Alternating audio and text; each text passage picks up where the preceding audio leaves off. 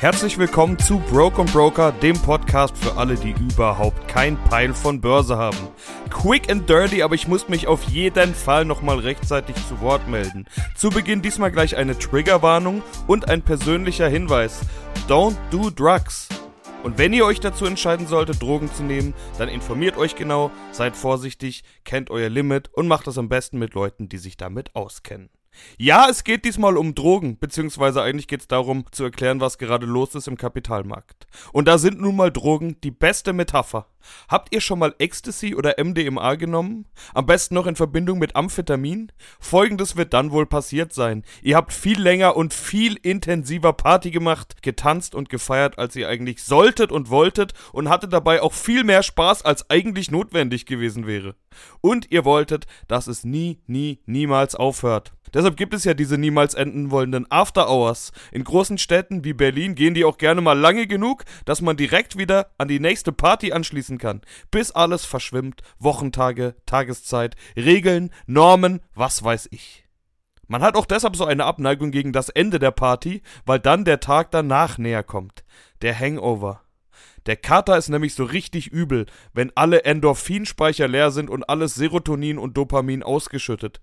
Man fühlt sich ein bis drei Tage lang richtig scheiße. Wie ein Stück Scheiße. Warum erzähle ich das? Genau da ist der Markt. Jetzt. Die Party war länger und heftiger als erwartet. Die Liquidität der Notenbanken hat dafür gesorgt, dass man auch schlechte Nachrichten einfach weggetanzt hat. Ihr kennt ja das Tina-Argument. Was soll schon passieren? Weiter geht's. Und aufhören soll das bitte niemals.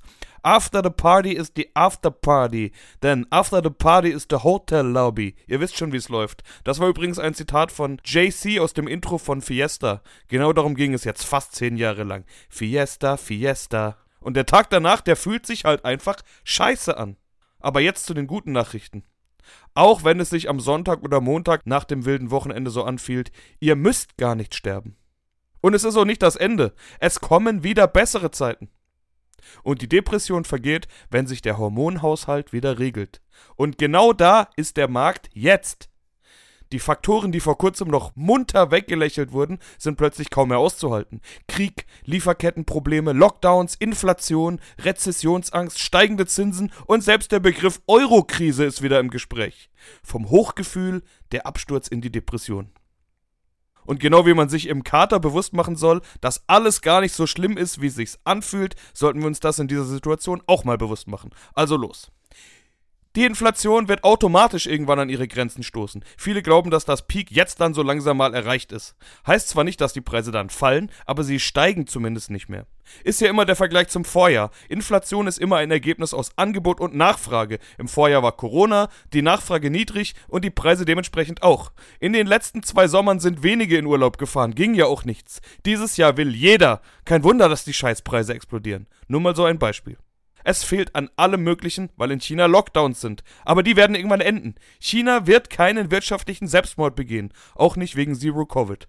Kann alles noch ein bisschen dauern, keine Ahnung wie lang. Aber irgendwann haben wir plötzlich ein Überangebot an Computerchips.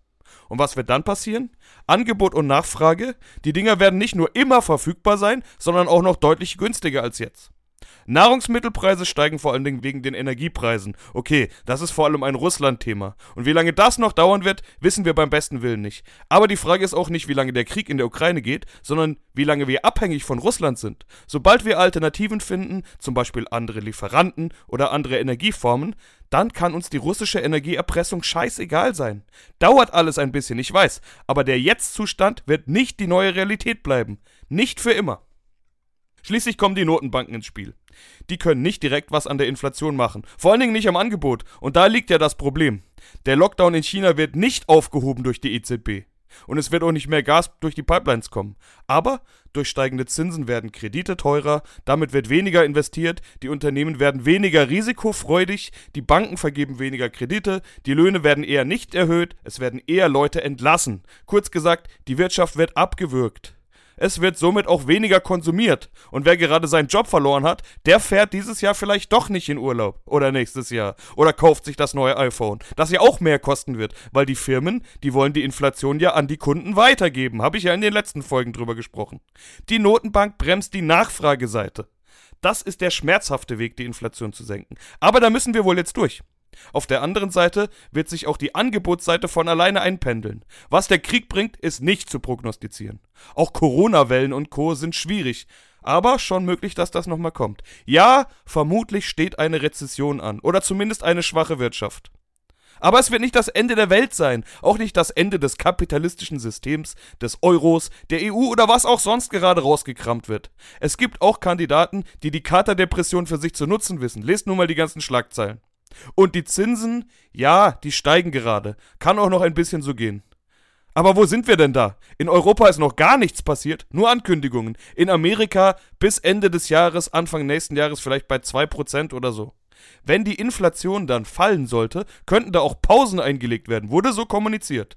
Historisch gesehen sind es noch immer super niedrige Zinsen, also keine Zinswende. Dieser Begriff ist einfach nicht richtig. Stand jetzt.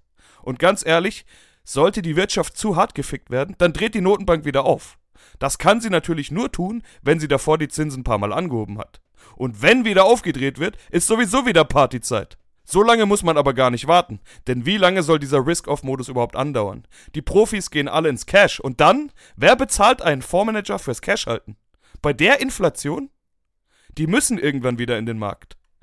Was ist also jetzt das Richtige zu tun? Vor allem keine Panik. Macht euch diese Katerphase, in der wir gerade sind, bewusst. Was ist so an einem Katertag das Beste? Am meisten hilft, wenn man frei hat, vielleicht ins Schwimmbad gehen kann, bisschen abkühlen, leichte Unterhaltung, nur nichts überstürzen. Und genau deshalb packe ich diese Folge hier auch rein. Einfach mal ein bisschen was Positives. Bleibt cool, Leute. Es kommen wieder bessere Zeiten. Ich verspreche es euch. In den nächsten Tagen bin ich auf dem Vorkongress in Mannheim und rede mit einem ganzen Haufen Fondsmanagern und Marktteilnehmern. Wird also safe neue Erkenntnisse geben und die teile ich natürlich irgendwann demnächst gerne mit euch. Stay tuned, katert euch schön aus, kühlt euch ab und bleibt vor allen Dingen verdammt nochmal cool. Die Welt geht nicht unter, es kommen wieder bessere Zeiten. Ciao.